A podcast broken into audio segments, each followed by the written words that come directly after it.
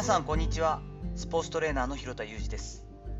アスリートスポーツ現場でトレーニング指導をしたりスポーツ施設や現場のディレクションをしたり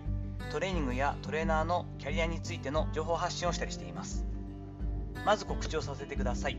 7月16日土曜日夜6時からオンラインにて指導者が知っておくべきコーチング級スキル2022というセミナーを開催します。これ本当にありがたいことに現在25名かな。えーと、20名を大幅に超える方にご参加いただけるようになっています。指導者の方とかですね教育者の方にとっても多分すごく役に立つ内容になったんじゃないかなと自負しておりますので興味のある方は概要欄の方に URL 貼っておきますので詳細ご覧ください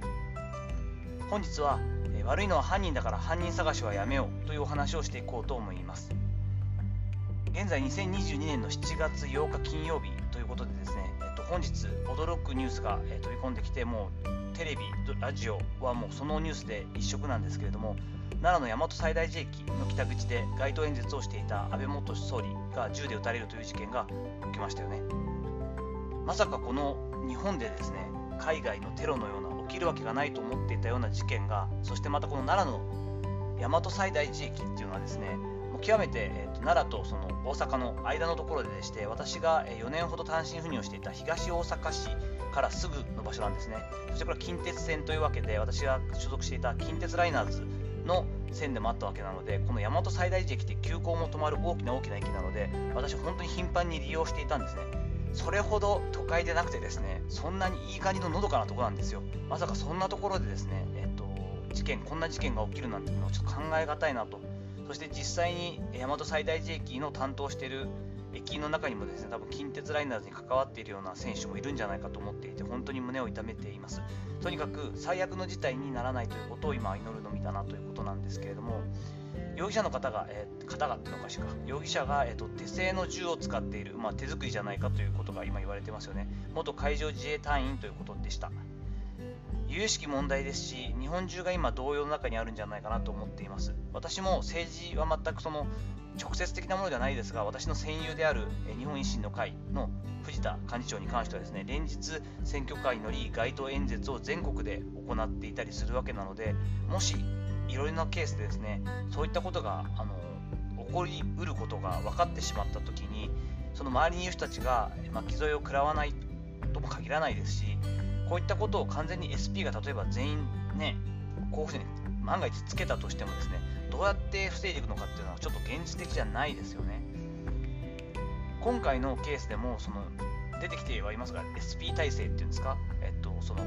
防衛体制にはどうだったんだ問題はなかったのかっていう、まあ、切り口があるのは分かると思うんですね。そういった興味を持つ関心を持つ人も多いでしょうしそこに疑問を呈する人もいますからそういった問題の、ま定義があるのは分かります。そしてまあ自衛隊での教育というかですねその手製の銃を作れる、まあ、その知識だったりある程度自分でこうそういったことができるというところの部分で自衛隊の部分というところが検索されるというかそういったところが起きないとも限りませんよね。私の友人でまた別に自衛隊元出身のところで働いた人間がいたりするので自衛隊員が問題じゃないっていうのは本当に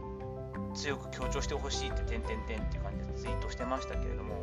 またここに関して絡んで各党派いろんなまあ世論も出てきますから選挙システムの問題点などみたいなことを絡めていくということが起きるんじゃないかなと思ったりしています。でもですね極めて異例の事件この異例の、まあ、許し難い事件ですがに対して加害者以外に変な犯人探しをするのはやめるべきだなというのが個人的に今思っていることです。みんなどうしても冷静を装っていてもですね感情的になっていますし動揺しているこの状況でこぞとばかりに感情論であったりですね後出しじゃんけんのような正論じみたことをぶつける。これが昔であればですねあの家族の中でちょっとけんけんがくがく言ったりとかですね友人同士でこう語り合ったりとかそんなレベルであればまあ健全ですし悪くないとは思うんですけれども今はですね良くも悪くも SNS がありますからこういったことをなんか自分の思いの丈をというかですね、まあ、はけ口のようにこうぶつけていく誰か別の標的を探すというような感情になりかねない人が多くいるのではないかなとそんなことを危惧したりしています。